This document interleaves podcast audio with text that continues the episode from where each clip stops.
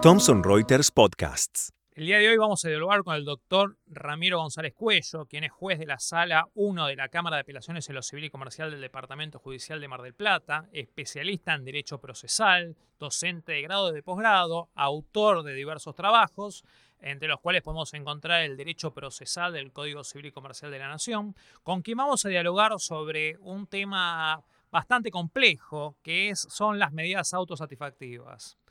Doctor, antes que nada agradecerle por colaborar con nosotros y ya le planteo la primera pregunta, que es ¿qué son las medidas autosatisfactivas? Bueno, en primer lugar, muchísimas gracias por la convocatoria y en, en, relación a la respuesta de qué son las medidas autosatisfactivas, tenemos que tener en cuenta que fue una medida de creación doctrinaria y posteriormente jurisprudencial. Con esto quiero decir que es una creación pretoriana eh, que en lo concreto se aplicó en un juicio en el cual eh, había un ciclista que quería concurrir a los Juegos Olímpicos y en razón de un impedimento de la autoridad administrativa acudió a la justicia en la cual se receptó por primera vez esta medida que se llama autosatisfactiva, cuya creación doctrinaria responde a la autoridad del doctor eh, Peirano.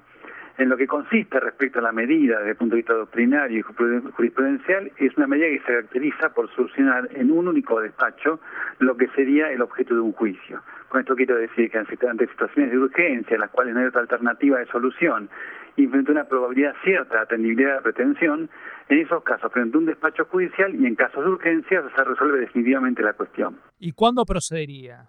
Bueno, procedería justamente, es decir, depende, es decir, quiero explicar con esto que la medida autosatisfactiva ha recibido también reconocimiento legislativo en algunos códigos procesales provinciales, como por ejemplo el de San Juan, el de La Pampa, el de Chaco, el de Corrientes, etcétera no así en nación o provincia. Normalmente en estas legislaciones se ha determinado que la medida autosatisfactiva procede cuando, por ejemplo, hay una vía de hecho o una conducta, es decir, ya producida o inminente, que son contrarias a derechos según las leyes de fondo o según las leyes procesales, o cuando existe por parte del Estado una obligación incondicionada a favor de quien promueve la pretensión. Entonces, digamos, es presentada y resuelta por el mismo juez, en este caso sería el juez de primera instancia es presentada y resuelta por el mismo juez y una característica también que frecuentemente se asignaba a esta medida autosatisfactiva es que se, resolvía, al igual que las cautelares, inaudita parte, es decir, en principio, como fue en el caso Clavero, sin escuchar o sin sustanciación con la parte contraria.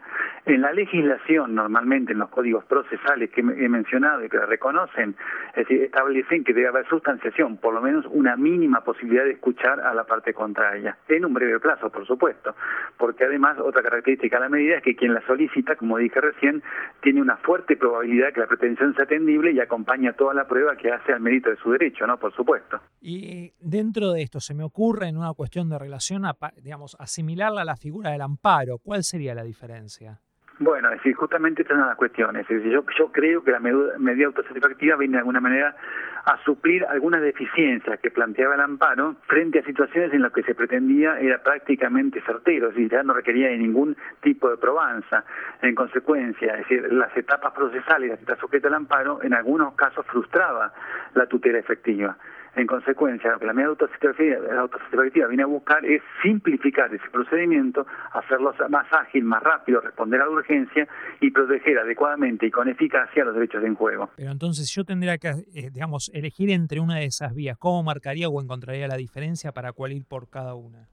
Bueno, yo creo que si tengo que elegir entre una de esas dos vías, voy a atender a la prueba con la que me reúno y a la inmediata y la inmediatez o la tutela judicial efectiva urgente que requiero. Es decir, normalmente en el amparo también son procesos de urgencia, comparten esa característica. Lo que sucede es que el proceso de amparo es un proceso de conocimiento abreviado. Es decir, a diferencia de autos efectiva que se agota en el pedimento y a la suma de la sustanciación, nada más. No va a estar nunca sujeto a una prueba como puede estar sujeto al amparo. ¿Y con otras medidas cautelares, doctor?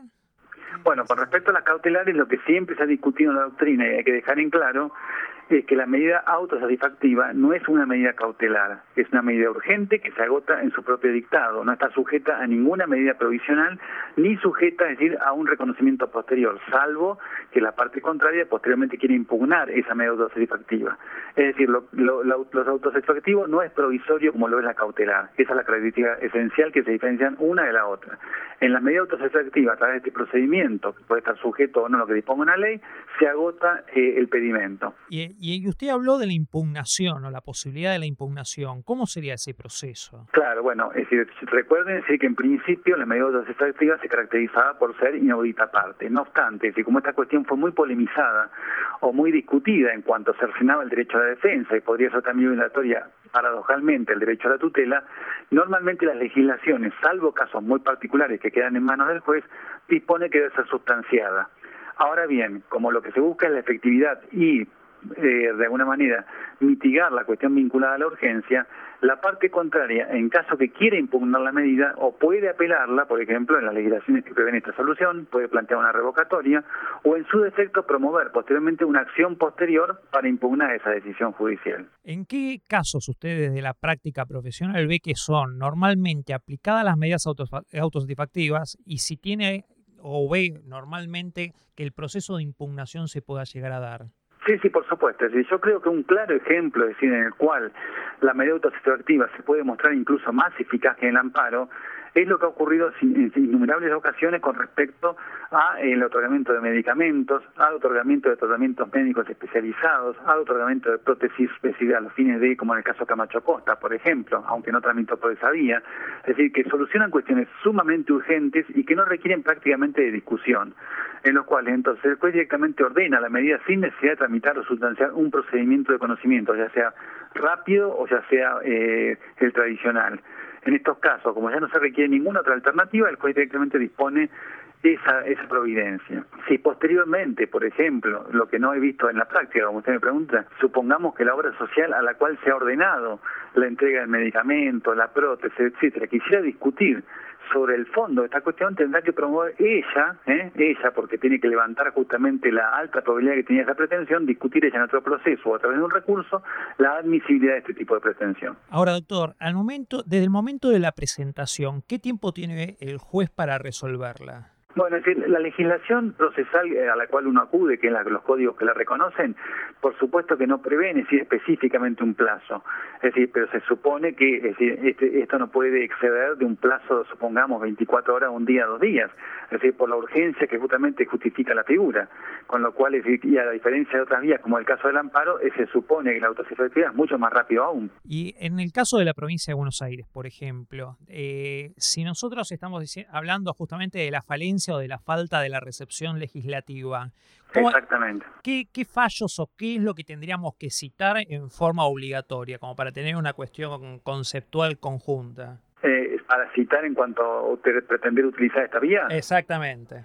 Bueno, ustedes se van a encontrar es decir, con la imposibilidad de utilizar la vía porque legalmente no está reconocida, con lo cual, salvo que el juez decida jurisprudencialmente receptarla, es decir, nos encontramos frente a un obstáculo que es la falta de reconocimiento legal.